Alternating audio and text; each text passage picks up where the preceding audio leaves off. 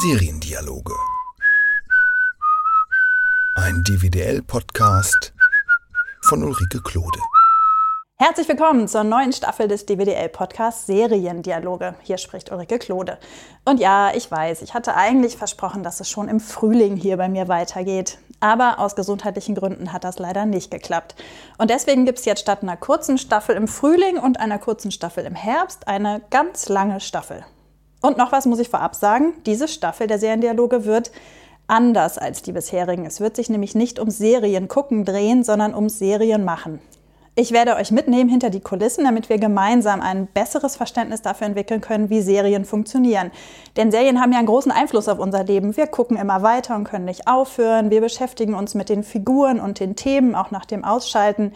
Wir lachen, wir gruseln uns, wir sind traurig, wir sind froh, wir sind bis aufs Äußerste gespannt durch Serien. Und wir denken, dass wir wissen, wie Anwälte und Anwältinnen, Ärzte und Ärztinnen oder Ermittlerinnen und Ermittler arbeiten oder sogar wie der Politikbetrieb in Washington eigentlich funktioniert. Und weil diese Serien so einen großen Einfluss auf uns Serienguckerinnen und Gucker haben, finde ich es persönlich wichtig, dass wir mehr über die Mechanismen von Serien erfahren. Deswegen werde ich in dieser Staffel mit ganz unterschiedlichen Menschen reden, die Serien machen. Mit Autoren und Autorinnen, mit Casting Directors, mit Location Scouts, mit Synchronsprecherinnen oder auch Komponisten. In der ersten Folge allerdings nähern wir uns dem Thema von einer anderen Seite, nämlich wissenschaftlich. Meine Gesprächspartnerin beschäftigt sich damit, wie Serien wirken, Dr. Daniela Schlitz. Frau Schlitz ist Kommunikationswissenschaftlerin. Sie hat zu ganz unterschiedlichen Aspekten von Serien und Serienwirkung geforscht und ist seit Mitte August Professorin für Theorie und Empirie digitaler Medien an der Filmuniversität Babelsberg. Hallo, Frau Schlitz. Hallo Frau Klode, schön, dass ich da sein darf. Und ich freue mich, dass wir jetzt gleich ganz intensiv darüber reden können, was Sie hier mit uns machen. Ich ähm, muss ja gestehen, ich habe da so ein paar eigene Theorien und ich, und ich bin gespannt, was es mit denen auf sich hat. Zuerst mal die große Frage, was macht denn eine Serie mit mir, dass ich so viel Zeit da hineinstecke und nach jeder Folge schnell weitergucken will? Was sie jetzt natürlich speziell mit Ihnen macht, weiß ich nicht so genau, aber wir haben uns damit beschäftigt, was sie mit vielen Menschen zumindest macht, unter anderem auch mit mir. Ich bin nicht nur Serienforscherin, sondern auch großer, großer Serienfan. Ähm, und ich muss vielleicht vorab äh, sagen, ich beschäftige mich hauptsächlich mit sogenanntem Quality TV, also mit einer speziellen Art von Serien, die sich durch bestimmte Dinge auszeichnen, Komplexität, Mehrdeutigkeit, ambige Figuren, also so Anti-Helden, solche Geschichten. Das ist also ein bisschen was Spezielles.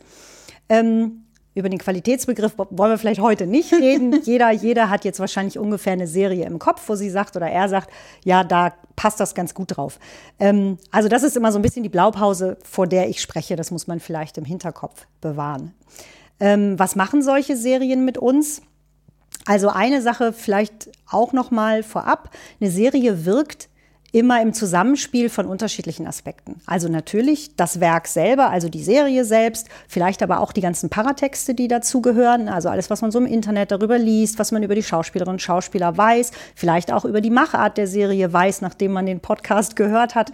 Solche Sachen spielen eine große Rolle, also das Werk selber natürlich die Person, also das Individuum, das die Serie schaut, weil ich habe unter, da kommen unterschiedliche Geschmäcker zum Tragen, der kulturelle Hintergrund, meine Wissensbestände, also alles, was ich weiß über Serien, was ich schon gesehen habe, meine Expertise, äh, ob ich Blogs lese, ob ich Podcasts zu dem Thema höre, etc. etc. Ähm, diese Kombination aus Werk und, und Person bewirkt die Lesart, was ich mitnehme, was ich aus dieser Serie für mich schöpfe. Auch das ist ganz unterschiedlich von Person zu Person. Und dann kommt vielleicht noch dazu, wie ich die Serie nutze. Also zum Beispiel, ob ich sie in der Fremdsprache mir anschaue, ob ich sie binge, solche Geschichten. Mhm. Das muss man, das sind sehr viele, sehr komplexe äh, Zusammenhänge, die man aber immer im Hinterkopf behalten muss, wenn man über We Serienwirkung oder überhaupt über Medienwirkung spricht. Ganz wichtig ist, man kann niemals vom Werk allein auf seine Wirkung mhm. schließen. Mhm. Sie hatten ja dieses schöne Interview mit der Kollegin aus Rostock, mit Christiane Linke, ähm, die ja so wunderbar immer wieder gesagt hat, das kann kann ich auf Basis meiner Daten nicht sagen, aber ich kann sagen, wie es ist im Fernsehen. Und das fand ich ganz super, weil das so wichtig ist. Es wird so oft dieser Kurzschluss gezogen. Das ist ein brutales Spiel, ergo laufen die Leute amok. Mhm. Das ist Blödsinn. Das wissen wir auch aus der Wissenschaft. Also diese, dieser Dreiklang zumindest mal, den muss man immer bedenken. Insofern alles, was ich sage über Wirkungen ist, wie ist es im Durchschnitt, wie ist es im Aggregat, Wie kann man das messen? Für viele Leute wird das dann im Einzelfall nochmal anders sein. Mhm. Und ähm, noch eine Unterscheidung, ist jetzt mal ganz wichtig, alles zu systematisieren aus wissenschaftlicher Sicht, aber vor allem, weil es einfach so wahnsinnig komplex und, und vielfältig ist. Wir können auf Mikroebene gucken, was macht es mit mir als Person? Und wir können auf die Makroebene gucken, was macht es mit uns als Gesellschaft? Das sind wahrscheinlich. Aspekte, auf die wir noch kommen, die man aber wirklich voneinander trennen muss, wenn man ähm, zu Medienwirkung, zu Serienwirkung forscht. Bei Quality TV finde ich noch eine Unterscheidung, eine ganz, ganz spannende, nämlich viele Leute, mit denen wir gesprochen haben in unserer Forschung, berichten von so einem, man könnte es dualen Rezeptionsmodus nennen. Die gucken auf der einen Seite die Geschichte, die sind involviert, die haben in irgendeiner Form eine Beziehung zu den Charakteren, die, die fiebern mit und so weiter. Sie gucken aber auch so ein bisschen analytisch. Wie ist die Serie gemacht? Mhm. Wie ist die Ästhetik? Gerade, auch das ja nicht unüblich bei Qualitätsserien, wenn ich nochmal schaue, dann habe ich vielleicht den Kopf frei, weil ich weiß, wie es ausgeht. Dann habe ich den Kopf frei zu gucken, ah, wie haben die das mit dem Licht gemacht? Wie sind die Einstellungen? All diese Dinge, die ja bei wirklich gut gemachten, aufwendigen, teuren Serien einfach nochmal dazukommen und nochmal so eine zusätzliche Bedeutungsebene einziehen, mhm. die ich persönlich auch ganz spannend finde. Dann versuchen wir es erstmal mit der Mikroebene. Das Was macht das mit mir, Ulrike Klode? Nein, natürlich, so können Sie nicht beantworten. wir machen rasch ein Interview, kein Problem. wir müssen nur die Rollen tauschen. Okay, wunderbar. Fände ich in der Tat sehr spannend. Aber das Später. ist vielleicht was für Später. nachher. Genau. genau. Ja. Also die Mikroebene, ähm, Jetzt fange ich wieder an mit meinen Unterscheidungen. Äh, auch hier kann man wieder drei verschiedene Sachen betrachten. Die sogenannte kognitive Ebene. Mhm. Was nehme ich für einen Kopf mit? Was verstehe ich? Vielleicht auch, was lerne ich? Welches Wissen ziehe ich aus einer Serie? Hm, zum Beispiel gibt es ja ganz viele Dinge in meinem Leben, in meiner Erfahrung, die ich eigentlich nur aus zweiter Hand kenne. Also ich habe noch nie eine Straße in Beirut gesehen, in echt, aber in Homeland kommt sie vor. Mhm. Das heißt, mein Wissen darüber beziehe ich vielleicht aus Medien und möglicherweise ist das nicht so ganz korrekt. Also da haben wir zum Beispiel eine Studie gemacht, wenn Leute sich Homeland angucken, was nehmen die denn mit ähm, an Wissen über ferne Länder und haben das abgeglichen mit Leuten, die tatsächlich mal in Beirut waren und uns dann zurückgemeldet haben, so ein Quatsch. So mhm. sieht es da überhaupt nicht mhm. aus. Da gibt es Starbucks, da gibt es McDonald's, das sieht aus wie überall anders auch. Das ist natürlich ganz interessant. Was wird uns da an Wissen vermittelt über Länder, über Menschen? Ist dann ja gerade bei Homeland eigentlich wirklich problematisch, weil Homeland so ein ganz krasses Schwarz-Weiß-Denken vermittelt. Also gerade über Menschen, die in Beirut leben, die sind entweder bei Homeland total arm und wissen sich nicht zu helfen oder sie sind Terroristen. Genau.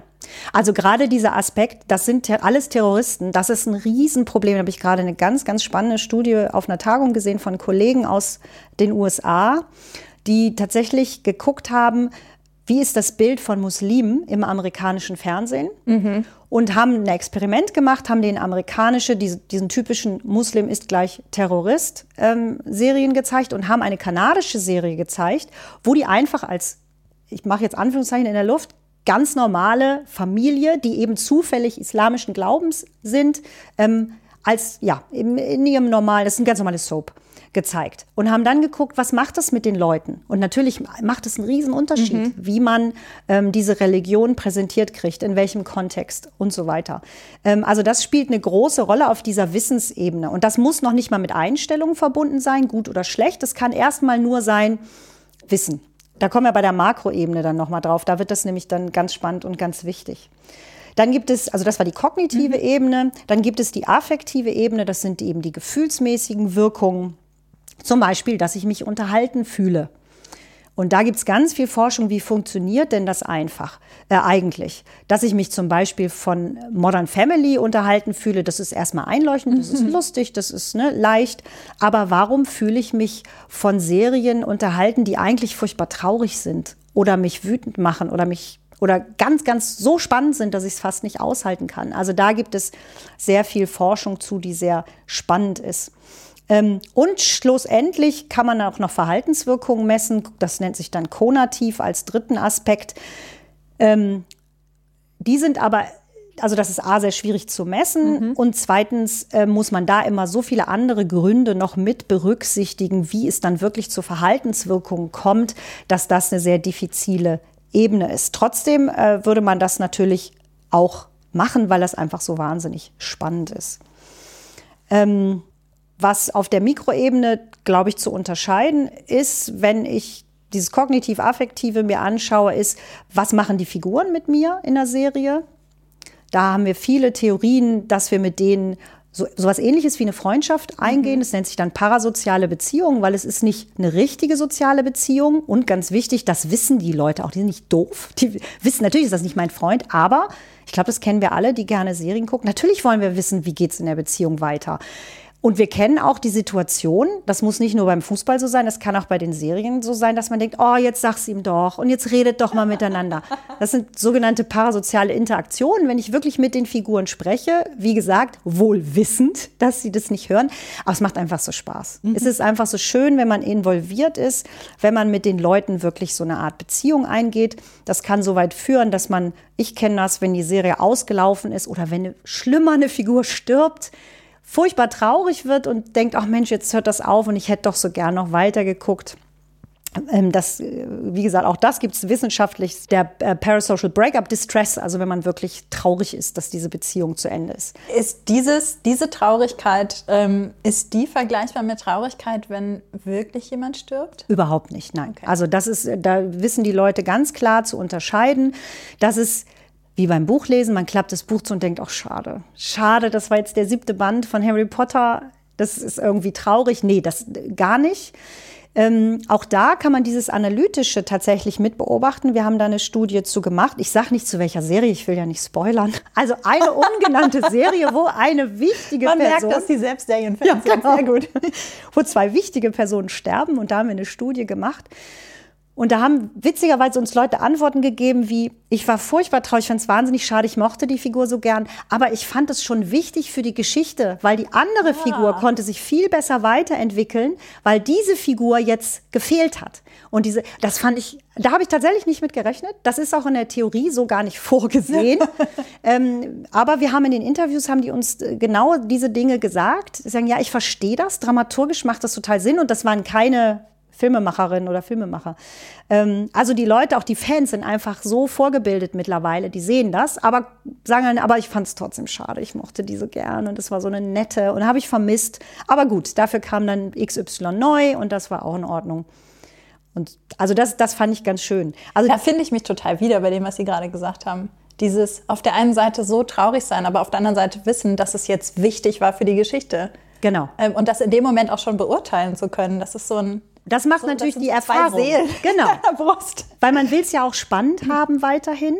Ähm, es gelingt ja auch nicht allen Serien, wichtige mhm. Figuren aus dem Cast auszutauschen. Ich darf an dieser Stelle gleich vorgreifen und meine Lieblingsserie of all times nennen, die das, wie ich finde, wie keine andere geschafft hat, über alle 18, 19 Staffeln ER, Emergency Room, immer wieder. Also am Schluss war vom Hauptcast niemand mehr übrig, vom ursprünglichen. Mhm. Und trotzdem habe ich immer sofort nach, weiß ich nicht, drei, vier Folgen gedacht, oh, das ist aber auch eine tolle Rolle. Ach, das ist aber auch eine schöne Figur. Ach, das aber auch wieder. Und das finde ich wirklich bemerkenswert. Aber trotzdem haben Sie die alten Figuren auch vermisst, als die weggegangen ich sind. Ich habe die vermisst. Mhm. Und die Serie, auch das fand ich sehr ähm, einzigartig, schafft es ja wirklich am Schluss alles zu beenden auf eine schöne Art, also Closure ohne alles zu Tode zu erklären. Mhm. Und die haben es ja wirklich geschafft, in der, aller, in, den, in der letzten Staffel, in den letzten Folgen alle, alle nochmal auftreten zu lassen. Unter zum Teil etwas fadenscheinigen Drehbuch wollten. Aber es ist einfach schön, die nochmal zu sehen und wirklich zu sagen, okay, das ist jetzt vorbei, das hat lange, lange Jahre gedauert. Also das ist einfach eine tolle Sache. Naja, das war dann Fanservice, ne? Dann hätten Total. wahrscheinlich äh, ihre Probanden geantwortet. Es war schön, die wiederzusehen, aber für die Geschichte war es nee, genau. nicht so wichtig. Nee, aber es war, ja. es war nett. Es war auch nur ganz ja. kurz. Also es waren wirklich mehr so kleine Gastauftritte zum, von zum Teil zu dem Zeitpunkt wirklich berühmten Schauspielerinnen und Schauspieler. Das fand ich toll, dass sie die nochmal dazu gekriegt haben. Sagen, ja, komm, wir kommen nochmal einmal vorbei. Also das war wirklich nett. Ähm, und das ist einfach ein ganz, ganz wichtiger Aspekt.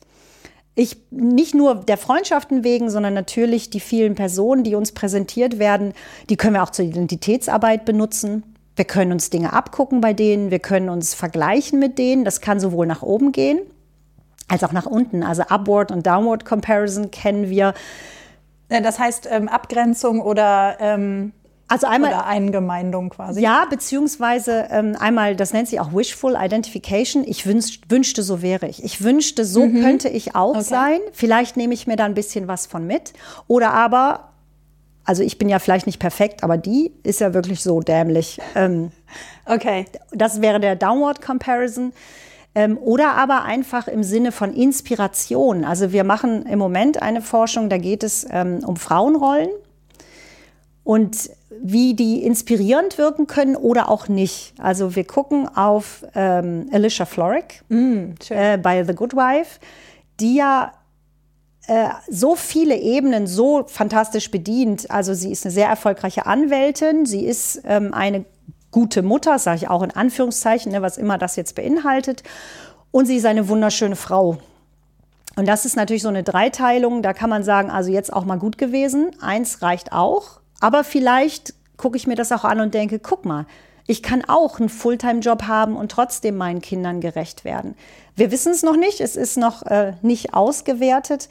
Ähm, aber das, diese inspirative Rolle, die finde ich auch ganz spannend, gerade was Rollenvorbilder angeht. Und ich finde auch diesen Gender-Aspekt immer sehr spannend. Deswegen finde ich das gerade für Frauen Rollenbilder ganz spannend, weil über das Quality TV auch so viele spannende neue Frauen auf dem Bildschirm erschienen sind, die man bisher nach meinem Dafürhalten so nicht kannte. Ist es nur Alicia Florrick oder ist es noch eine andere Figur? Also in unserer angucken? Studie haben wir uns jetzt auf Alicia Florrick ähm, kapriziert, weil die diese Mutter und ähm, Beruf, also äh, erfolgreich im Beruf so gut ähm, personalisiert.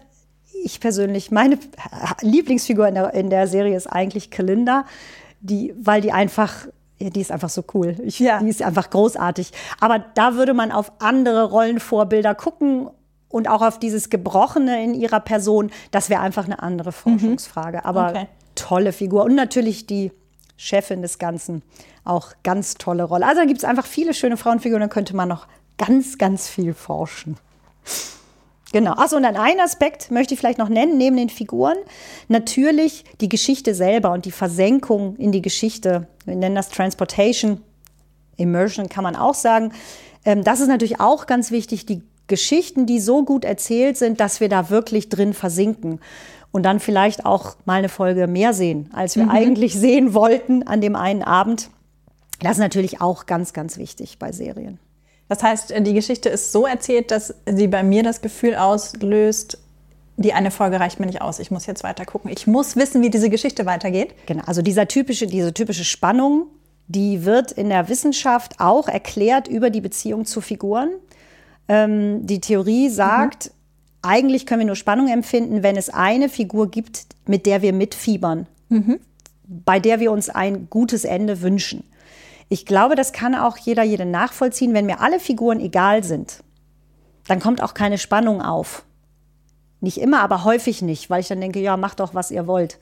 Ähm, und selbst Filme oder Serien, die von der Werkstruktur spannend aufgebaut sind, können mich dann kalt lassen, weil ich denke, ja, ob da jetzt Batman oder Superman gewinnt, geschenkt.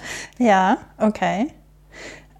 Okay, es gibt ja jetzt, äh, das ist so eine kleine, äh, etwas abwegige, abwegigere Frage, aber es gibt jetzt ja auch immer mehr Serien, äh, immer mehr ist doof formuliert, es gibt jetzt auch einige Serien und es könnte vielleicht ein Trend werden, ähm, bei denen die Figur gar nicht im Mittelpunkt unbedingt steht, sondern die Welt, die es zu erforschen gilt und in der man die Geschichten ausbreitet. Also könnte man zum Beispiel, also Game of Thrones ist jetzt noch nicht äh, eine Reihenform dessen, aber Game of Thrones geht macht das ja auch. Richtung. Ganz viele Figuren, eine Riesenwelt, die wir erkunden und es ist ja eher so ein Games-Charakter quasi. Ja. Ähm, ganz krass ist mir das aufgefallen bei Babylon Berlin Ja, äh, wo sich viele am Anfang darauf, darüber aufgeregt haben, ah, es sind viel zu viele Figuren, ich weiß gar nicht, wem ich folgen soll. Mir ging das nicht so. Ich hatte, ich wollte diese Welt erkunden. Ich wollte sehen, wie diese Welt sich entwickelt, weil wir ja alle wissen, wie es ausgehen wird in dieser Welt. Nämlich die Nazis kommen an die Macht und es wird ein ganz schlimmer Weltkrieg werden und ganz viele Menschen werden sterben. Ähm, und, und da ist es so, dass ich mit den Figuren gar nicht mitgefiebert habe. Die waren mir nicht komplett egal, aber es war jetzt auch nicht so, dass ich die für mich ganz wichtig fand, sondern diese Welt war für mich der Mittelpunkt. Das ist sehr, sehr spannend. Könnte man sofort ein neues Forschungsprojekt von machen, weil das geht eigentlich nicht. also theoretisch, äh, also ich finde jetzt diesen Bezug, den Sie hergestellt haben zu Games, total interessant, weil genau dieses, ich will mich in dieser Welt umgucken, ich klicke mal hier drauf, ich klick, klick mal da drauf und guck, was passiert. Das ich habe das Gefühl, das ist ein bisschen eine andere Form der Unterhaltung und da stecken andere Motive hinter ich gehe jetzt mal weg von der wissenschaftlichen Erkenntnis zu mir. Mich reizt das nämlich zum Beispiel gar nicht. Aha. Also Spiele, die völlig offen sind, die so eine, so eine totale Hypertextstruktur haben, machen mich wahnsinnig. Ich will bis zu einem gewissen Grad an der Hand genommen werden und durchgeführt werden. Das soll mich gerne überraschen, es soll Umwege geben. Aber dieses, da hast es, mach was draus, das will ich nicht. Das ist mir einfach zu anstrengend. Gerade abends äh, nach dem Arbeiten, so, so, so muss ich ja den ganzen Tag arbeiten, das will ich nicht auch noch haben in der Unterhaltung. Aber natürlich gibt es ganz viele Menschen, denen es ganz anders geht. Mhm. Und das wäre sehr interessant, sich mal anzugucken, wie da Spannung, Unterhaltung funktioniert. Das ist, glaube ich, tatsächlich noch mal anders. Da spielt ja. dieses Interaktive vielleicht eine größere Rolle. Ich weiß es nicht. Naja, wobei so viel interaktiv ist das ja auch nicht. Nee, bei mehr also das ist, ähm, ich weiß es nicht. Aber ich, das, das ist halt eine Sache, die ich jetzt, also gerade in der Serienkritik wird das unter Kritikern gerade stark diskutiert, wie man mit solchen Serien umgeht, weil dieses, äh, naja, die Charaktere sind aber nicht so gut entwickelt, ist ja dann nicht so wichtig. Also bei Legion zum Beispiel, mhm. dieser Superhelden-Serie, ähm, der äh, Protagonist ist total schwer zu greifen. Der ist eigentlich sehr, wirkt sehr oberflächlich entwickelt. Ähm, entscheidend ist aber die visuelle Darstellung seiner Kämpfe. Das ist sowas Neues, das ist sowas Spannendes, dass mir gar nicht wichtig ist, dass äh, dieser Typ so seltsam ist. Ich finde die Welt spannend und ich finde diese visuelle Darstellung total spannend. Und ähm, das sind halt auch so Sachen, mit denen man als Kritiker oder als Kritikerin eben noch nicht so richtig umzugehen weiß. Also das sind halt nicht die, ähm, nicht die Kategorien, die man sonst so anlegen kann. Also dieses Ästhetische kann ich verstehen. Ja. Ähm, ich kann mir auch Serien zumindest bis zu einem gewissen Grad aus ästhetischen Gründen angucken. Das trägt bei mir nicht ewig. Mhm. Also werde ich jetzt wahrscheinlich für geschlagen, aber ähm, Mad Men zum Beispiel fand ich schön, aber irgendwann war es mir dann auch Ging mir genauso. Genug mit. Ja. Also ja, alles prima und konnte ich mir auch eine Zeit lang angucken, aber irgendwann habe ich gedacht, Kinders, jetzt könnt ihr auch mal irgendwie Figurenentwicklung machen und Plot vorantreiben. Das kommt ja dann immer mal wieder, mhm. aber im Großen und Ganzen fand ich das so ein bisschen egal, relativ schnell. Wobei das ja auch einfach diese Welt ist. Ich glaube, viele, für viele Leute war die Welt super faszinierend. Für mich war sie ab Staffel 2 Mitte nicht mehr interessant genau. genug. Also ich habe selber in der Werbeagentur gearbeitet, ähm, fand es dann. Nee, also kann man machen, aber das reizt mhm. mich nur mhm. bis zu einem gewissen Grad. Ähm, aber sagen wir mal so, eine Staffel hält das meistens ganz gut, aber dann ist, ist vorbei. Ähm, insofern wäre das mal sehr interessant, sich das anzugucken. Wir haben jetzt mal eine Studie gemacht, inwiefern Ästhetik tatsächlich eine Rolle spielt mhm. beim Gucken. Ähm, also es gibt so Erkenntnisse aus der ästhetischen Theorie, die sich aber vor allem auf Kunst bezieht, nicht so sehr auf, auf Kommerz. Das ist ja letztlich eine Ware, die Serie, wobei das ja immer so ein, ne, so Kunst und Kommerz, ja. irgendwo ist dazwischen. Und da ähm, ging es um Hannibal, die, die Serie. Oh ja, kann ich total nachvollziehen. Weil das ist ja auch von der Ästhetik her schon was ganz Besonderes. Aber es ist eben auch einfach krass brutal. Und da haben wir eben geguckt, inwiefern die Leute das durch diese Ästhetikbrille sich angucken und dadurch entweder die wirklich drastische Gewalterstellung rechtfertigen oder auch ertragen können. Also mhm. ich bin zum Beispiel eigentlich nicht so eine Freundin von so expliziter Gewalt, fand das da aber schon interessant, aber auch da habe ich nur eine Staffel geschafft und dann habe ich gedacht, okay, jetzt ist auch gut. Ähm, aber diese, das ästhetische Sehen, dieses analytische Sehen, das ist wirklich was ganz Spannendes. Das muss man sich, glaube ich, gerade mit Blick auf äh, Quality TV noch mal ein bisschen genauer angucken. Das war einfach bisher für Fernsehproduktionen nicht so wichtig, wie mhm. wenn man sich jetzt mit Kino befasst hat, weil das nicht so stark im Vordergrund stand. Ich will nicht sagen, dass es nicht immer schon gut gemachte Fernsehfilme gab. Also gerade wenn man sich Tatort oder so anguckt, da gibt es immer mal wieder so welche, die einfach ästhetisch wirklich ganz weit vorne sind. Aber das war nicht so stark im Fokus. Das kommt jetzt vielleicht, aber da kann ich ehrlich gesagt noch gar nicht so viel zu sagen. Hm. Das ist dann der nächste, das ist interessant dass sich das alles so stark verändert, dass man dann auch immer mit der Wissenschaft wieder hinterherkommen ah, muss. Ja, und da sind wir leider mal ein bisschen zu langsam, wenn man ganz ehrlich ist. Aber das macht natürlich auch den Spaß aus. Immer wenn man glaubt, man hat jetzt was verstanden, dann guckt man mal wieder ein bisschen Serien und denkt, ah ja, nee, die sind jetzt aber schon drei Schritte weiter. Da müssen wir jetzt schnell hinterher arbeiten, wobei schnell in der Wissenschaft auch so eine Sache ist. Aber das macht's spannend. Okay, also Sie sagten gerade, um wieder äh, anzuknüpfen an das, was wir vorhin hatten, äh, Spannung funktioniert vor allen Dingen über die Figuren. Wenn ich mit einer Figur mitfiebere, ähm, dann bleibe ich dran. Aber äh, wie werden denn diese Beziehungen zu den Figuren aufgebaut? Ähm, da gibt es jetzt auch etwas neuere Forschung tatsächlich. Ähm, diese, diese Theorie, auf die ich mich gerade bezog, ist die sogenannte Effective Disposition Theory von Dolph Zillman. Ähm, der sagt, also wichtig ist, dass wir Figuren sympathisch finden. Ähm, allerdings geht er einen Schritt weiter, was man erklären kann, dadurch, dass er äh, in Amerika arbeitet, er ist ursprünglich Deutscher, aber lebt schon seit Jahren in Amerika. Und er sagt, das Wichtige ist, dass wir moralisch mit dem Handeln einverstanden sind, also dass wir die für moralisch gut halten. Mhm. Ich habe das mit dem äh, Amerikanischen dazu gesagt, weil das eine sehr amerikanische Sichtweise der Dinge ist. Für die ist es mal sehr wichtig, dass es eben moralisch gute Charaktere sind. Also der typische Westernheld mit dem weißen Hut, ähm, der dann ja auch am Schluss gewonnen hat. Aus der Zeit, also so alt ist die Theorie jetzt nicht, aber die ist schon ein bisschen älter. Und wir wissen natürlich alle, ähm, so einfach funktioniert es heute nicht mehr. Wir haben immer auch diese gebrochenen Helden, Heldinnen, mehr Helden als Heldinnen, aber wir nähern uns an, wo das nicht mehr so einfach funktioniert. Ähm, wir haben zum Beispiel mal eine Studie gemacht zu Dexter, als mhm. es noch relativ neu war, der der prototypische Antiheld war, als er rauskam, weil also zu sagen, das ist ein Serienkiller, aber ich finde ihn trotzdem ganz toll, das ist natürlich irgendwie komisch und das lässt sich dann mit der Theorie auch nicht mehr erklären. Und da gibt es äh, die Idee, dass man häufig erst so eine affektive Beziehung aufbaut, also einfach, man kennt das ja auch aus dem wahren Leben. Manche Leute findet man einfach sofort sympathisch. Und wenn sich dann über die Zeit rausstellt, ah, so richtig nett sind die eigentlich nicht, dann versucht man erstmal die Dinge zu rechtfertigen. Mhm. Ähm, da äh, gibt es dann auch wieder Theorien für, die das erklären, wie das funktioniert.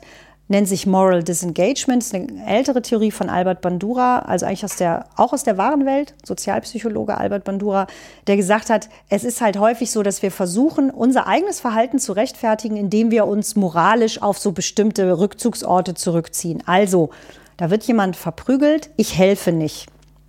Ist aber ja nicht so schlimm, es hilft ja niemand. Mhm. Solche Geschichten. Mhm. Das kann man auch für nachweisen tatsächlich, wenn man zum Beispiel Breaking Bad guckt, da haben wir uns das mal genauer angeguckt. Ähm, wie verhalte ich mich Walter White gegenüber? Und da haben wir ganz spannende Interviews geführt, wo Leute sagten, also ab dem Punkt ging es nicht mehr. Ich, ich konnte einfach nicht mehr zu ihm halten, weil da hat er sich so arschig benommen, da war vorbei. Da musste ich dann meine ähm, affektiven Dispositionen, so haben sie sich natürlich nicht ausgedrückt, switchen. Und da gab es ja Gott sei Dank noch andere Figuren. Ähm, aber dieses erstmal mag ich die Leute und dann rechtfertige ich das eine ganze Weile. Das funktioniert, glaube ich, ganz gut. Mhm. Also es ist wirklich letztlich eine emotionale Beziehung, die ich auch zu fiktionalen Figuren einzugehen in der Lage und bereit bin. Ähm, dieses Empathie, also Medienempathie nennt man das, das ist was ganz, ganz Wichtiges fürs ja, Medien, für, für äh, fiktionale bzw. Unterhaltungsmediennutzung. Mhm. Ähm, aber auch wenn, auch wenn Sie jetzt gerade gesagt haben, dass man dann sich eine andere Figur sucht, ähm, zu der man dann eher hält, also eben der Proband oder die Probandin, die gesagt haben, äh, naja, dann habe ich es nicht mehr ertragen bei Walter White, ähm, habe ich mir jemand anderen gesucht. Ähm, aber ist es nicht so, wenn, wenn der dann immer krassere Sachen macht, ähm, dass einem das persönlich auch hilft, seinen moralischen Kompass auszurichten? Ja, der moralische Kompass ist tatsächlich und auch genau in der Formulierung in der Wissenschaft mittlerweile ziemlich zentral. Ähm, denn es ist tatsächlich so, das wäre jetzt schon fast in Richtung Makroeffekte. Es ist schon so, dass so ein moralischer Kompass sich auch ein bisschen verschieben kann. Und ähm, da kann natürlich auch, ich sage bewusst auch Mediennutzung bei eine Rolle spielen. Ähm, und das kann in beide Richtungen gehen. Es kann sein, dass man sich abgrenzt und sagt, das geht so nicht. Also um nochmal auf Dexter zurückzukommen, Selbstjustiz ist nicht mhm. in Ordnung, egal wie böse die Leute sind, die der umbringt, das geht einfach nicht. Sowas bringt eine Gesellschaft an den Rand des Abgrunds, wenn das jeder machen würde. Aber es gibt auch genug Leute, die sagen, ja, wieso?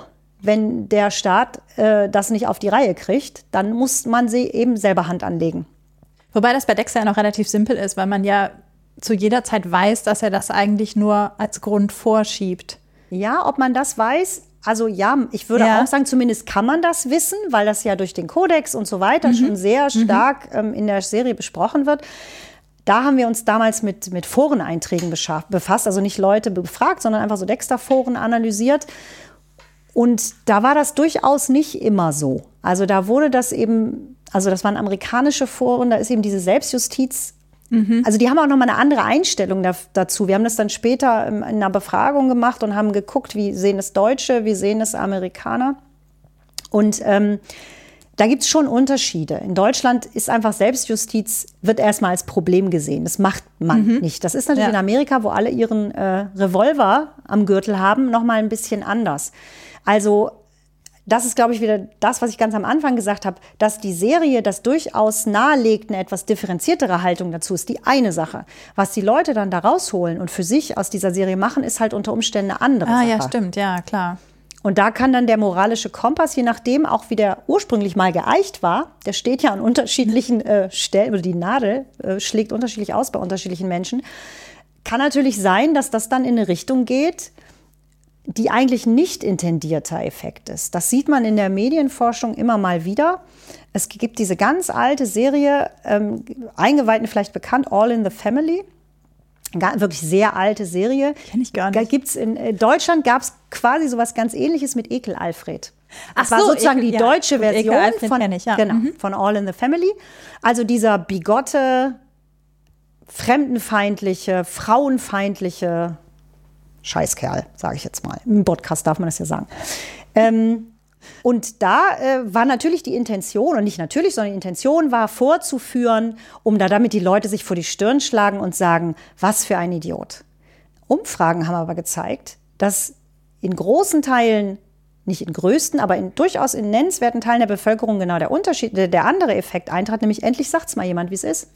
Ah, Da sieht man okay. doch, endlich höre ich mal im, im Fernsehen auch meine Meinung und der bringt's auf den Punkt. Und es gab dann so Sticker, Archie for President und solche Sachen. Ähm, also wie gesagt, ist schon lange her, ist eine sehr alte Serie, aber diesen Effekt, wenn man den mal in die etwas neuere Zeit holen wollte, Beispiel How I Met Your Mother, Barney mit seinen Frauengeschichten. Jeder, der ein bisschen auch Hintergrundinformationen hat, weiß, dass das eine Persiflage ist. Alleine durch den Schauspieler, der da ausgewählt wurde, der seit Jahren in seiner homosexuellen Beziehung mit zwei Kindern lebt. Man kann wissen, dass das eine Persiflage ist, eine Satire ist.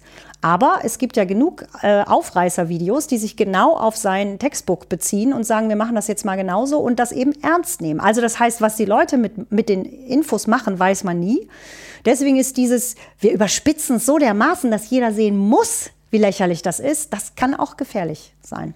Ah, das ist interessant. Und ich meine, das wurde ja bei How I Met Your Mother noch dadurch unterstützt, dass sie den Bro-Code dann eben auch als echtes Buch rausgegeben haben. Und das Playbook gab es auch zu kaufen. Und Ganz genau. Und das kann man natürlich lesen und sich schibbelig lachen. ja, Aber es kann man eben auch lesen und in die äh, wahre Welt überführen und dann irgendwelche Videos machen. Den konnte man noch vor einiger Zeit alle auf YouTube finden, wie man dann eben Frauen aufreißt damit. ja, interessant.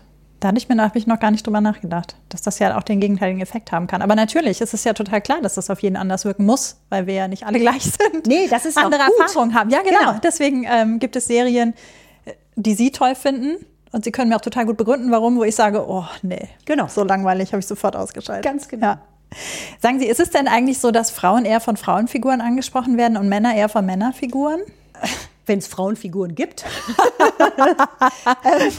ja, also Sehr gute Antwort. grundsätzlich äh, wissen wir, dass sowas wie Ähnlichkeit, Homophilie eine Rolle spielt für alles, was so Identifizierungsgeschichten angeht und so weiter. Allerdings muss man natürlich immer fragen, Ähnlichkeit in Bezug auf was? Also ist es nur das Geschlecht oder ist es vielleicht die Art und Weise, wie sich eine Person verhält oder wie die angezogen ist oder was auch immer? Ähm, und dann ist eben auch die Frage, will ich Leute sehen, die so ähnlich sind? Oder will ich gerade Figuren sehen, die mich inspirieren, weil sie so anders sind? Weil sie Möglichkeitsräume aufspannen, die ich vorher so noch gar nicht im Blick hatte. Auch da haben wir mal eine spannende, fand ich, spannende äh, Forschung gemacht zu Girls in Sex in the City. Es ging um sexuelle Identität. Also inwiefern helfen oder tragen solche Medieninhalte dazu bei, sich mit der eigenen sexuellen Identität auseinanderzusetzen? Und da haben viele Frauen gesagt, ja, ich finde es super spannend. Also zum Beispiel so eine Figur wie Samantha zu sehen, die bin ich gar nicht. Ich bin überhaupt nicht so. Aber ich fand es so spannend zu sehen, wie da so eine Frau kommt und sich einfach nimmt, was sie will, ohne Rücksicht auf Verluste, ohne Rücksicht auf Image, auf irgendwas. Sie weiß, was sie will und das setzt sie auch durch. So bin ich nicht, so will ich auch nicht sein. Aber ich fand es wahnsinnig spannend, das zu sehen. Ähm, grundsätzlich ist ähm, auf jeden Fall wichtig, das hatten wir ja eben schon, dass es überhaupt mal Frauenfiguren gibt. Mhm. Und zwar differenzierte, alte, junge, herkömmlich attraktive, herkömmlich nicht so attraktiv. Ja, letztlich so, wie es Männerfiguren gibt, die es in jeder Schattierung gibt, so muss es eben auch Frauenfiguren geben. Das wird deutlich besser, wie ich finde. Also gerade wenn man sich die eigenproduzierten Serien der Streaming-Plattformen anguckt, das ist so schön, so Schauspielerin, wo man schon dachte, die tauchen nie wieder auf, plötzlich zu sehen. Also da fällt mir zum Beispiel ähm, Sons of Anarchy ein, die Chefin sozusagen von dem Ganzen, die man vielleicht noch aus einer sehr alten, ziemlich schlechten Sitcom kannte. Ah. Äh, oder ihr damaliger Mann aus der Sitcom, der jetzt in Modern Family eine große Rolle spielt, aber wir wollen uns ja auch die Frauen kaprizieren. Also das finde ich toll, dass die jetzt auftauchen, ungeachtet ihres Alters, weil es einfach... Gerade auf den Namen der Schauspielerin. Ja. Ich weiß natürlich, dass sie Peggy hieß. Bei, genau, äh, mit der schlechten Frisur, aber ich müsste jetzt auch äh, die IMDb bemühen, ja. um... Äh, Schaue ich nach und genau. frage es nach, genau. Na, das finde ich einfach toll. Da gibt es jetzt einfach mehr Möglichkeiten, auch Girls, einfach mal andere Frauenrollen, eben nicht diese, die man jahrelang immer gesehen hat, immer die gleichen mehr oder weniger attraktiven, nee, mehr, mehr attraktiven Frauen. Ähm, ja, also insofern, wir wissen, bisher war es so, dass Frauen, ähm, also Zuschauerinnen, sich durchaus auch mit Männern identifiziert haben. Wahrscheinlich, weil ihnen in vielen Fällen nichts anderes übrig blieb. Also wenn sie sich mit dem Helden identifizieren wollten, dann musste es halt der Mann sein, weil es gab ja keine mhm. Heldinnen. Das ändert sich jetzt. Da müsste man noch mal drauf gucken. Aber wie gesagt, auf welche Aspekte einer Persönlichkeit Zuschauerinnen gucken, das weiß man ja auch gar okay. nicht so genau. Okay. Ja. Naja, ich finde es interessant, dass jetzt natürlich dann, weil Sie sagten, differenziertere Frauenbilder vor allen Dingen oder Frauenfiguren vor allen Dingen, ähm, dass es dann eben auch äh, zum Beispiel Killing Eve, wo es eigentlich eine Spionagegeschichte ist, aber äh, die Profikillerin ist eine Frau oder der Profikiller ist eine Frau und äh, die wichtigste Agentin ist halt auch eine Frau. Und sowas hat man vorher noch nicht gesehen und gleichzeitig ist halt die Agentin dann eben auch Asiatin. Genau. Ähm, das genau. ist. Äh, und das, das ist einfach toll, dass ja. es funktioniert. Also auch zum Beispiel die erste Staffel von Luke Cage, die ja deswegen schon ungewöhnlich war, weil der Cast fast komplett nicht weiß war mhm. oder ist. Und auch da sehr, sehr starke Frauenrollen, die eben äh, über den Bechteltest haben Sie ja hier im Podcast schon gesprochen. Und ich habe darauf geachtet, 1A-Szenen hatten, wo es nicht um Männer ging, sondern wo sie wirklich über den Job, über was auch immer gesprochen haben. Und das ist auffällig noch, weil es einfach noch selten ist. Aber es wird mehr und ähm, ich bin da sehr zuversichtlich, dass das in Zukunft insbesondere wirklich durch die Konkurrenz der Streaming-Plattformen immer besser werden wird. Naja, klar, weil halt äh, aus kommerzieller Sicht sind da Zielgruppen, die äh, noch. Äh, die sind unerschlossen. Erschlossen werden genau. müssen, genau. Und es muss halt auch einfach Sendezeit produziert werden. Ja. Und da muss man einfach, da kann man nicht immer dieselben Schauspielerinnen und Schauspieler nehmen, sondern da muss man einfach mal gucken, was gibt es denn da noch so.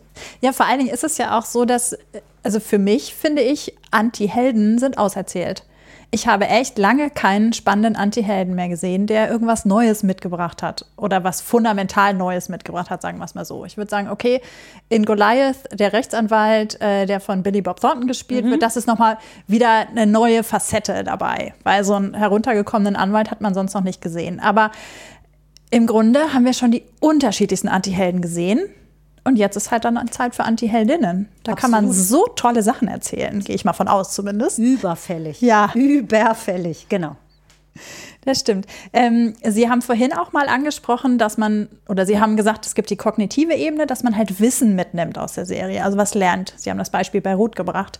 Ähm, ich habe hier im äh, Podcast ja auch immer mal wieder Re Realitätschecks gemacht, ja. ne, um zu ja. gucken, was vermitteln denn Krankenhausserien und äh, wie ist es denn in Wirklichkeit weil ich immer von ausgegangen bin, ja, da wird Wissen vermittelt, die Leute nehmen was mit ähm, und wissen aber gar nicht, dass es vielleicht im Alltag ganz anders ist. Das heißt, das ist wirklich so, dass man von ausgehen kann, dass da die Leute also, nicht unterscheiden zwischen. Genau, also äh, ihre naive Medientheorie, wie man das tatsächlich nennt, also nicht, nicht abwertend gemeint, sondern das ist eben, ne, schön, so, so nennt man das tatsächlich ja. in der Wissenschaft, trifft absolut zu. Ähm, das wäre jetzt genau so eine, so eine Makroebene, also eine Wirkung auf die Vorstellungen, die in einer Gesellschaft zu bestimmten ähm, Aspekten herrschen. Äh, auch das eine etwas ältere, aber immer noch, äh, oder sagen wir mal eine gut bestätigte Theorie, die sogenannte Kultivationshypothese, damals von George Gerbner, ähm, formuliert, ich will nicht sagen erfunden, formuliert. Ähm, und das ist im Prinzip ein langfristiger Sozialisationseffekt des Fernsehens mit Blick zum Beispiel auf Arztserien, wenn man Leute, die sehr viel Fernsehen schauen, und das ist jetzt wichtig, das ist ein Effekt des Gesamtfernsehens, mhm. Klammer auf, in Amerika. Die Forschung ist zum großen Teil in Amerika damals gemacht worden. Wenn man äh, Leute, die sehr viel Fernsehen äh, sehen, fragt, dann überschätzen die zum Beispiel den Anteil der Ärzte und Ärztinnen oder der Anwälte und Anwältinnen kolossal in der Gesamtbevölkerung. Mhm. Weil das ist einfach dauernd im Fernsehen, die denken, das ist äh, irgendwie kriegen so ein bisschen eine verzerrte Wahrnehmung. Auf der Ebene vielleicht auch gar nicht so schlimm. Aber, und das war der Anfang eigentlich der Kultivationshypothese, George Gerbner hat zu Anfang auf Gewaltdarstellung geguckt, hat zunächst mal gemessen, wie viel Gewalt wird denn im amerikanischen Fernsehen so präsentiert. Ist nicht unumstritten, aber ich, so im Grundsatz ist die Hypothese bestätigt und hat dann die Leute gefragt, wie viel Angst sie haben, rauszugehen. Mhm. Und hat dann festgestellt, Leute, die extrem viel amerikanisches Fernsehen schauen, haben mehr Angst, Opfer eines Verbrechens zu werden. Ähm, okay. Das ist für Deutschland halt alles ein bisschen anders, weil einfach unser Fernsehprogramm auch ein bisschen anders ist. Aber man kann das, man, die guckt, man guckt jetzt stärker auf Genreeffekte, also zum Beispiel eben gnadenlos zu überschätzen, wie viele Ärzte und Ärztinnen es gibt. Oder es gibt so ein schönes, nennt sich dann den CSI-Effekt. Da gab es eine amerikanische Studie zu, ähm, da wurden Leute, die eben sehr viel solche Serien schauen, gefragt, ähm, für wie ähm, reliabel oder verlässlich sie DNA Beweise, also DNA-Evidence ja. halten. Und die großen Fans dieser Serie fanden, das wäre ja wohl, ne? Also DNA-Evidenz und die Leute müssen sofort in den Knast. Äh, ganz so ist das nicht in der Wirklichkeit. Äh, das war so, so, eine kleine Studie zu diesem Effekt. Äh, der ist aber in vielerlei Hinsicht bestätigt. Also ist es ja auch eigentlich klar, wir wissen ja so viel gar nicht aus erster Hand. Und wir wissen nicht, wie es in einem Krankenhaus zugeht, wenn man nicht zufällig selber dort arbeitet. Mhm. Ähm, Sie hatten ja dieses wunderbare Interview mit dem Arzt. Ich, ähm, wir haben auch mal eine Studie gemacht mit Krankenhauspersonal und haben die tatsächlich auch nach Arztserien gefragt, dem genau das Gleiche zurückgemeldet. Viele sagen, ich ertrage diese halbseidenen Dinger nicht, aber es gibt Einzelne, die das einfach so authentisch machen, dass ich mir das gerne anschaue. Und die Serien vermitteln dann natürlich auch eine einigermaßen korrekte Vorstellung, wobei man da nicht vergessen darf, selbst die zeigen ja immer nur einen Ausschnitt. Mhm. Also ähm, mein Mann ist auch Arzt, ich habe mit ihm auch die Arztserien geschaut und musste dann zumindest zwischendurch mal fragen, wie das mit den Liebeleien so auf der Station, ob das denn so authentisch sei. Konnte er mich beruhigen, nee, also ganz so wäre es dann doch nicht. War vielleicht auch eine Schutzbehauptung. Ähm, kann das dann auch ein Problem werden, wenn zum Beispiel der Politikbetrieb in Washington so unglaublich negativ dargestellt wird? Also jetzt nicht nur bei House of Cards, sondern ähm, eben auch bei Veep zum Beispiel, dass es alles eine, ein, ein intriganter Sumpf ist. Auf jeden Fall. Also äh, ich würde mal sagen, das, da haben wir auch mal eine Forschung zu gemacht. Äh, das war so ein bisschen ähm, ist ein bisschen schwierig nachzuweisen, aber eine gewisse Politikverdrossenheit mhm. wird dadurch natürlich begünstigt. Wenn mhm. ich sehe, es sind eigentlich machen die Leute das alle nur aus Machtversessenheit und selbst Personen, die ursprünglich vielleicht mal aus wirklich ideellen Gründen diesen Beruf ergriffen haben, werden durch System einfach korrumpiert mhm. und haben einfach keine Chance mehr. Das ist auf jeden Fall ein Problem.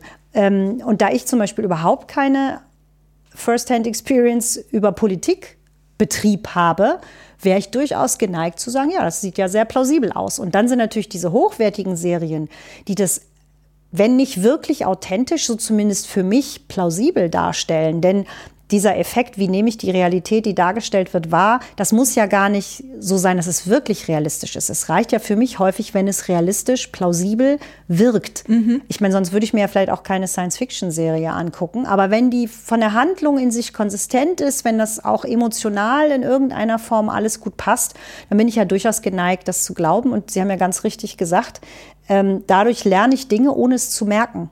Das kann man sich durchaus auch zunutze machen, wenn man mhm. Botschaften rüberbringen möchte, weil genauso funktioniert das. Wir lernen einfach so nebenbei Dinge mit, ohne dass wir denken, ah, jetzt soll ich von was überzeugt werden. Das heißt, man kann durch MacGyver auch wirklich wertvolle Dinge gelernt haben. ähm, ja, vielleicht es müssen halt auch wertvolle Dinge drinstecken, ne? sag ich mal vorsichtig. Aber wer weiß, was ich damit so alles gemacht habe. Man weiß nie, was man so alles mitnimmt. Und wenn es Lebenserfahrung ist. Ja. Wie verhalte ich mich in ausweglosen Situationen? Hauptsache ich habe ein Streichholz und kann Eben. irgendwas basteln. Oder eine Büroklammer. Ja, genau. Sehr gut. Ähm, ich habe noch so eine naive Theorie, wie Sie es eben genannt haben. Ähm, und zwar, dass Serien intensiver auf uns wirken, als Bücher oder Filme das können. Und zwar Serien in Abgrenzung zu Büchern, meiner Meinung nach deswegen, weil da eben noch die visuelle und die akustische Ebene dabei ist. Ähm, und in Abgrenzung zu Filmen, weil Serien nun einmal viel länger sind und ich viel mehr Möglichkeiten habe, mich auf diese Figur einzulassen und auf die Geschichte einzulassen. Ähm, würden Sie sagen, ja, das trifft zu? Oder würden Sie eher sagen, na, nee, das ist jetzt ein bisschen zu naiv? so würde ich es natürlich nie formulieren. Unterkomplex, würde ich dann sagen. Auch schön. Mm, also gegenüber Filmen würde ich das durchaus befürworten, ohne das jetzt erforscht zu haben, weil mhm. Vergleiche haben wir nicht gemacht, weil eben tatsächlich dadurch, dass ich mich viel mehr mit der Backstory der Figur auseinandersetzen kann, mich viel, ich viel mehr Zeit habe, mich darauf einzulassen, kann ich mir schon vorstellen, dass das anders und möglicherweise auch intensiver wirkt. Es fehlen mir einfach häufig viele Informationen bei Filmen, weil notwendigerweise ganz viel weggelassen werden muss. Bei Büchern bin ich unsicher. Also ja, mir fehlt einerseits die zweite Ebene, dieses ästhetische, das visuelle, äh, auch die, die Musik vielleicht, der Ton und so weiter. Auf der anderen Seite ähm, bin ich unter Umständen tiefer an meiner eigenen Fantasie und kann dadurch die Dinge für mich passender machen. Mhm. Also dieses häufig hat man ja ein Buch gelesen, dann sieht man die Verfilmung und denkt, oh nee, so habe ich mir es aber nicht vorgestellt. Und dann findet man das vielleicht doof. Mhm. Das kann ja auch stören dass man denkt, ach, irgendwie weiß ich nicht, so, das finde ich irgendwie, gefällt mir nicht. Ähm, das könnte bei Büchern anders sein. Ansonsten, was zumindest so Informationsverarbeitung angeht, also wenn man jetzt mal ganz zu an, an, an diesen Prozess Anfang zurückgehen möchte, ist audiovisuell und ähm, ein Buchlesen gar nicht so viel anders. Okay. Die Symbole unterscheiden sich, mit denen ich agiere. Das eine sind eben Buchstaben auf dem Papier, das andere sind Soundbites sind äh, visuelle Informationen. Aber was mein Gehirn daraus macht, ist gar nicht so anders. Also viele äh, Modelle, Informationsverarbeitungsmodelle kommen aus der empirischen Literaturwissenschaft und die haben wir einfach so übernommen für die, ähm, äh, für die Medienforschung oder Kommunikationswissenschaft. Und das passt gut. Also, dass man zunächst mal Situationsmodelle konstruiert, also erstmal versteht, was läuft eigentlich in der Story mhm. ab. Dass man Charaktermodelle konstruiert, wie funktionieren die, wie ticken die. Ähm, der Vergleich Buch, Film ist ja häufig so ein bisschen ja, Buch gut, Film nicht so gut, weil da wird einem ja alles auf dem Silbertablett serviert. Das finde ich auch falsch, weil diese vielen Ebenen gar nicht unbedingt einfacher zu dekodieren sind, weil sie eben alle gleichzeitig kommen, weil ich nicht meinen eigenen Rezeptionsrhythmus anlegen kann. Buch kann ich mal weglegen. Ich kann mal in die Luft gucken und erstmal über eine Stelle nachdenken. Das kann ich bei einer Serie nicht, weil das geht einfach weiter. Natürlich kann ich die pausieren, wenn ich das möchte. Das ging beim Linearfernsehen gar nicht. Da sind wir jetzt eigentlich schon einen Schritt weiter. Es kann ja auch durchaus sein, dass man das mal macht, um zum Beispiel noch mal was nachzugucken, noch mal was nachzulesen. Aber grundsätzlich ähm, ist das vom Prinzip her nicht anders. Die Ausgestaltung ist natürlich ein bisschen anders. Ähm, ich ich habe es nicht erforscht. Von mir selber aus würde ich sagen, dass es gibt Bücher, die mich genauso packen, die genauso diesen Transportationseffekt haben, also dass ich alles um mich herum vergesse und wirklich auf, also ich habe schon vergessen, aus dem Zug auszusteigen, weil ich gelesen habe. Wow. Ähm, oder beziehungsweise musste dann sehr panisch mein Zeug äh, greifen und aus dem Zug springen. Aber das kann mir bei einer Serie genauso passieren. Also jedenfalls würde ich auf keinen Fall sagen, Serien gucken ist irgendwie schlechter. Das sind ja mehr so Legitimationsdiskurse, die da drumherum sich ranken. ja, das stimmt allerdings. Aber intensiver würde ich auch nicht sagen. Es gibt Okay. schon Bücher, die das auch noch schaffen. Wobei ich mich manchmal frage, ob man das verlernt mit der Zeit. Wenn man sehr, sehr viel schaut, ob man dann immer noch so, also so wie ich damals Harry Potter gelesen habe, wirklich auf den Postboten gewartet und ich war ja nun schon erwachsen, als die kamen, ähm, damit ich das weiterlesen konnte, das hatte ich lange nicht. Das muss schon ein echt gutes Buch Das sein. ging mir bei den letzten zwei Bänden dann auch so. Da habe ich wirklich auf den Postboten gewartet. die ja dann am Sonntag ausgeliefert haben, um die alle, das war wirklich, der stand vor meiner Tür und war sichtlich genervt. Das war mir aber egal. Harry Potter. Aber Harry Potter ist auch vorher nicht so oft vorgekommen. Also, Nee. weil Sie jetzt sagen, vielleicht verlernt man es und mit Harry Potter, diese Erfahrung ist schon länger her, aber ich hatte sie vorher auch nie, obwohl ich wirklich immer wahnsinnig viel gelesen habe, war Harry Potter äh, schon was sehr Besonderes. Das war was sehr Besonderes. Ich glaube, das letzte Buch davor, was ich so gelesen habe, das ist jetzt noch wieder viel, viel länger her, das kennen wahrscheinlich viele Hörerinnen und Hörer gar nicht mehr, war die unendliche Geschichte. Nur ein Band. Man hatte damals nicht so Mhm. Viele ja Serien. Genau, man hatte ja so wenig. Ähm, aber ich weiß noch, da war ich selber auch noch äh, Kind oder Jugendlich, dass ich das von, von vorne bis hinten in, an einem Wochenende durchgelesen habe. Praktisch ohne Schlafen, ohne Essen, weil ich unbedingt wissen wollte, wie es ausgeht. Ging mir genauso und ich kann mich noch genau daran erinnern, wo ich in der Wohnung meiner Eltern gesessen habe und es gelesen Ich habe. auch. Ich auch. Witzig. Genau. Ganz genau. Weil es nämlich total unbequem war, weil ich mich nur kurz hinsetzen Dieses wollte. Riesenbuch. Genau. Ach. Und ich konnte nicht mehr aufstehen. Ich saß nämlich auf der Terrassenstufen. War echt, ja, genau. Und dann sofort danach, ich habe es zugemacht und ich habe es sofort wieder von vorne gelesen. Ähm, das mache ich oft, weil ich beim ersten Mal lesen die Bücher halt häufig nur auf Story gelesen habe. Die ganzen John Irvings habe ich so gelesen, wirklich von vorne bis hin. Ich wollte nur wissen, wie es ausgeht. Und dann habe ich wieder von vorne angefangen, weil dann musste ich auch noch mal mitkriegen, was da sonst noch so alles passiert. Äh, aber das ist, wird seltener. Aber das liegt sicher nicht an den Büchern. Ich kriege vielleicht einfach nicht mehr so viel mit. Genau, Sie haben vorhin schon mal die äh, neuen Streaming-Dienste angesprochen. Ähm, ich meine, klar, Binge-Watching ist von Netflix nicht erfunden worden. Ich meine, man konnte vorher auch schon Staffeln kaufen und am Stück gucken. Haben wir bei How I Met Your Mother zum Beispiel gemacht. ähm, aber äh, Netflix hat das ja dann noch mal eine Stufe weitergetrieben, indem sie Serien beauftragt haben, die wirklich an einem Tag komplett als Staffel veröffentlicht werden sollen. Und das ist, macht, das verändert eine Serie ja auch. Ähm, verändert das auch die Wirkung von Serien auf uns als Zuschauer und Zuschauerinnen, wenn man die am Stück guckt? Witzigerweise war ich wirklich gestern auf einer Disputation einer jungen Kollegin, die zu Binge-Watching promoviert hat und eine fantastische Studie gemacht hat. Ich habe sie hier noch liegen. ähm, deswegen kann ich reingucken, wenn ich also darf. Hot of the Press, noch nicht veröffentlicht. Äh, Miriam Tichon ist die Kollegin, hat das ein fantastisches Feldexperiment tatsächlich gemacht. Das heißt, einer ähm, Gruppe ähm, zwei Folgen, mehr konnte man nicht, weil das wäre ein bisschen heftig für die Leute gewesen, zwei Folgen von Damages gegeben und die äh, instruiert, das bitte hintereinander zu sehen.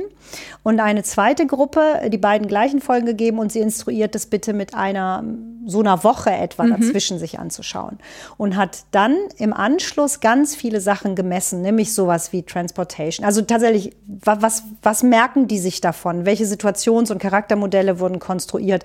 Ähm, wie identifizieren sich die mit den Leuten und so weiter? Also all die Dinge, über die wir gesprochen haben, hat sie dann auch wirklich ganz sauber gemessen und stellt fest, es ist so, dass das Seherlebnis intensiviert wird. Also insbesondere der Sehgenuss wird intensiviert. Okay.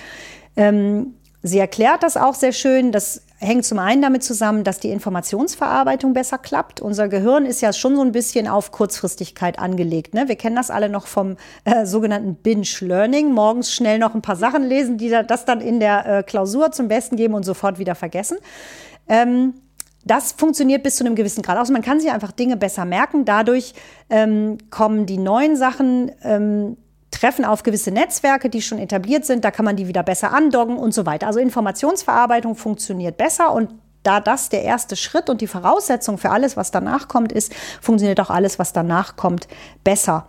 Ähm, das heißt, ich kann mich besser mit den Charakteren ähm, befassen, also Character Engagement nennt sie das. Und, und da hat sich das witzigerweise ganz besonders gezeigt, das ästhetische Erleben ist tatsächlich stärker. Sie erklärt das so, dass ähm, einfach mehr kognitive Kapazitäten frei sind, sich mit diesem zweiten, mit dieser zweiten Ebene noch auseinanderzusetzen, weil der Rest einfach noch besser im Kopf ist, Ah, besser okay. verarbeitet wurde. Und dadurch kann man dann auch noch mal gucken, wie ist es denn eigentlich gemacht. Das konnten die Leute, die eine Woche dazwischen hatten, nicht so ohne weiteres, weil die mussten sich einfach noch mal erinnern. Ach, wie war das noch mal? Wer war das jetzt noch mal grad? Ah, okay. Und es ist dann auch tatsächlich messbar so, dass die Leute, die die Folgen hintereinander gucken, eine höhere Tendenz haben zu sagen, jetzt will ich auch noch die dritte sehen. Also das ist so ein selbstverstärkender Prozess, Ja. ähm, der sehr gut funktioniert. Und genau, wir wissen, die nächste Folge ist ja immer nur einen Klick entfernt, äh, zumindest bei Netflix. Oder sogar ohne Klick. Es Oder ja automatisch. Genau, oder man muss gar nichts mehr tun. Finde ich ja auch so schlau, dass Netflix jetzt die Möglichkeit gibt, den Trailer zu überspringen, also den, das Intro zu überspringen. Spart man Zeit. Spart man Zeit. Und manche Intros sehe ich gerne immer wieder, manche nicht so. Ähm, Das stimmt. also insofern kann ich wirklich sagen, ja, das äh, ist empirisch belegt, dass das tatsächlich das Seherlebnis und den Genuss intensiviert. Natürlich vorausgesetzt, man mag die Serie. Ne? Also Ja, gut, wenn man es das- blöd findet, dann wird das vielleicht auch intensiviert. Dann würde man aber auch nicht die zweite und dritte Genau. Folge gucken. Genau. Oder man macht äh, so ein Hate-Watching. Ja, genau. Aber da braucht es ja dann wieder andere. Mhm. Also irgendwas muss ja dann trotzdem drin stecken. Also ich Ja. glaube, das Schlimmste ist immer egal. Es ist mir wurscht. Es gibt Serien, die gucke ich und denke, ja, kann man machen. Aber ob ich die dann nie wieder weiter gucke, ist auch wurscht. Mhm. Also die gucke ich dann vielleicht mal im Flugzeug ein paar Folgen und denke, ja, nett. Aber es ist nicht so, dass ich zu Hause sofort die Staffel bestelle. Wenn es die jetzt nicht, also so HBO-Serien, die man sich ja immer irgendwie per DVD besorgen muss. So altmodisch kommt einem das vor, ne? Total und unpraktisch. Wie, es gibt Wo Serie waren wir bei noch mal dran? Warte mal, welche Folge? Hatten wir die jetzt gesehen? Genau. War lästig.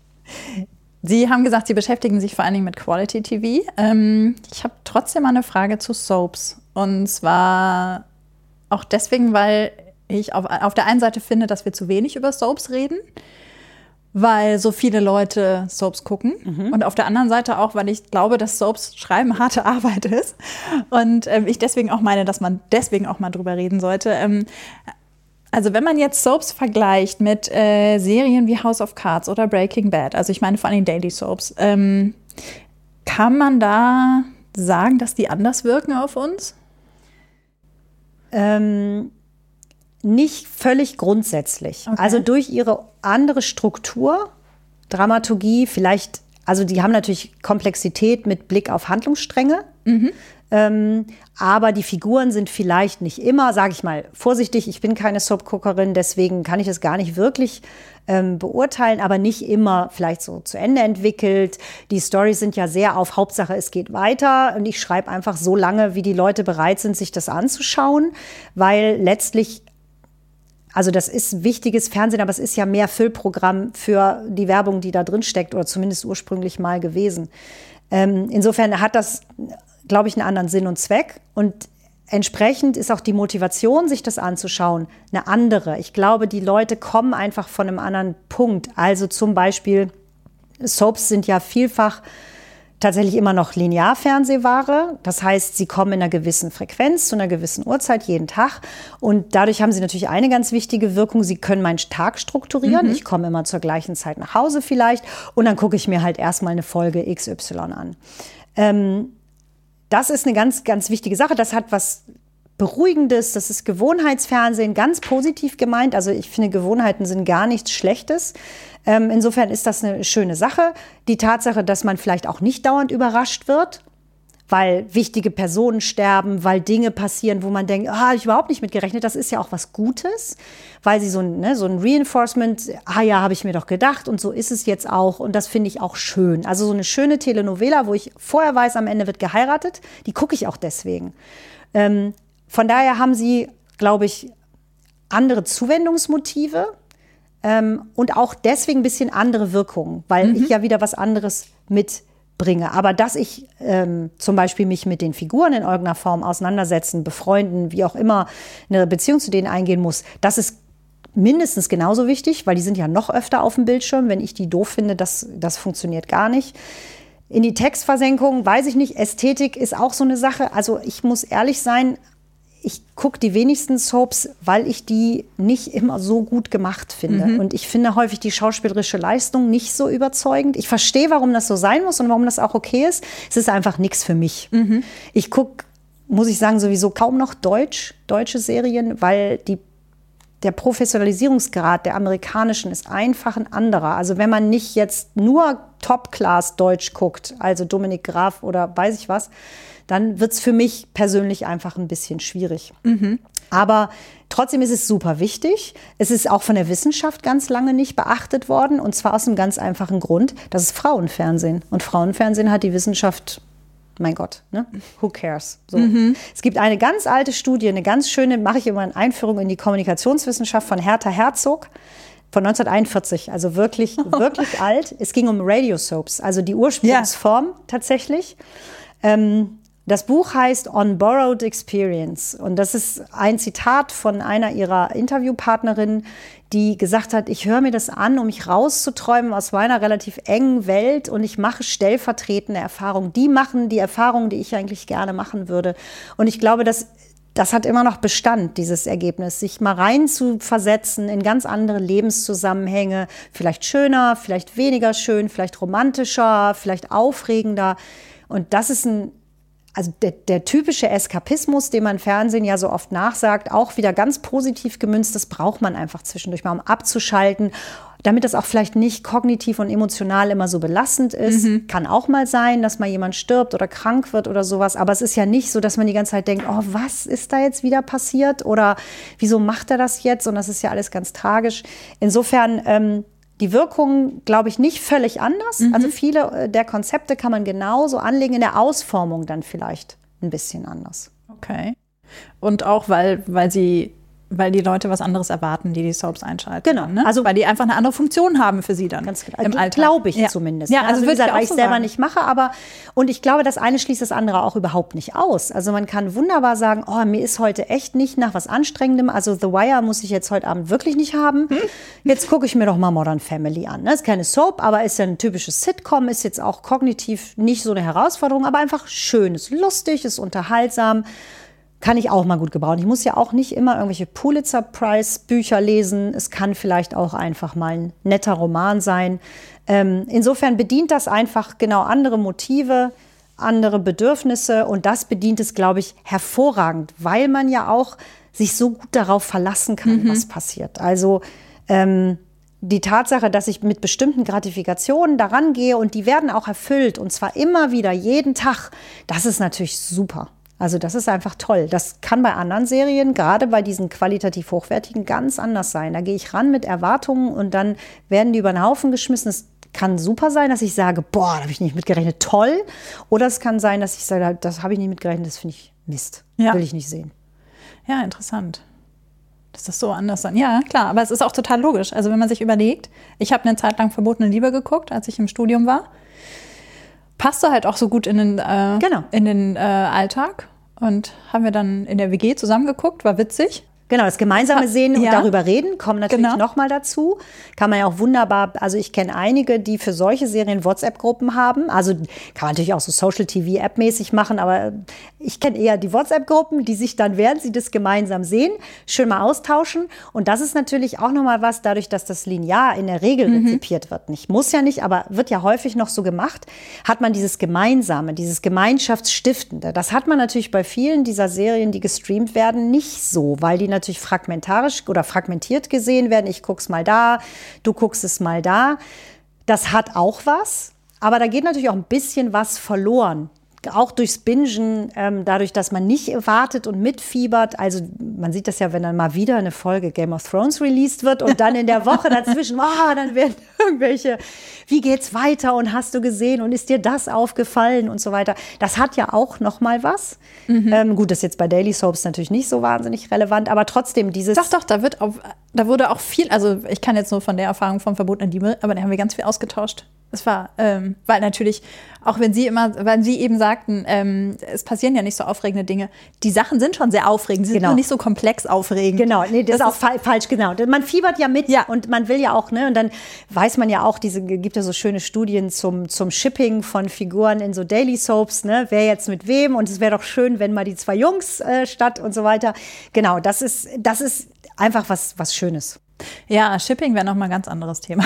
Ja, auch finde ich, Da fällt mir John Locke ein, ja. Ja, Shipping oder diese ganze Fanart, diese ganze Fan-Community, die sich um Serien, egal jetzt welcher Art, rankt, finde ich so spannend zu sehen, was die daraus machen, was sie für sich aus diesen Serien schöpfen, auf so vielen verschiedenen Ebenen. Das ist so reichhaltig. Das finde ich irrsinnig. Ja. Oder wenn die die weiterschreiben, also ne, oder nur Charaktere rausnehmen, auch aus Buchserien, was es an Fanart gibt zu Harry Potter, das ist so irre und auch so toll, wenn man sieht, wie Rowling damit umgeht, das wirklich ja noch unterstützt und sagt, ich finde es toll, mach das mal, während ja andere, äh, insbesondere aus Amerika, das kategorisch unterbinden. Es ist immer nur äh, Infringement und darf nicht. Das finde ich total schön, wenn das so unterstützt wird, weil das für viele einfach auch so wichtig ist. Genau, es ist ein wichtiges. Auseinandersetzen mit dem, was ich erlebt habe durch, das, durch die Serie. Ne? Genau, oder was, ich erleben was ich, könnte oder was, was, was in mir bewegt könnte. hat oder so, ja. Genau. ja. Und gerade für auch sehr junge äh, Zuschauerinnen, Zuschauer finde ich das wirklich eine ganz, ganz tolle Sache. Und da wird so viel Kreativität freigesetzt, was die daraus machen, finde ich super. Also Könnte toll. das jetzt noch wichtiger werden, wo wir immer weniger Linear-Serien gucken? Also gut, die Amerikaner gucken ja noch ein bisschen mehr linear als wir, weil wir kriegen die ganzen amerikanischen Sachen ja dann eben über Streamingdienste vor allen Dingen. Aber ist das dieses sich nicht austauschen können in Echtzeit, könnte das dazu führen, dass man viel mehr äh, so, so Fan-Fantasien aufschreibt? Auf, also das ist mit Sicherheit ein wichtiger Ja. Grund.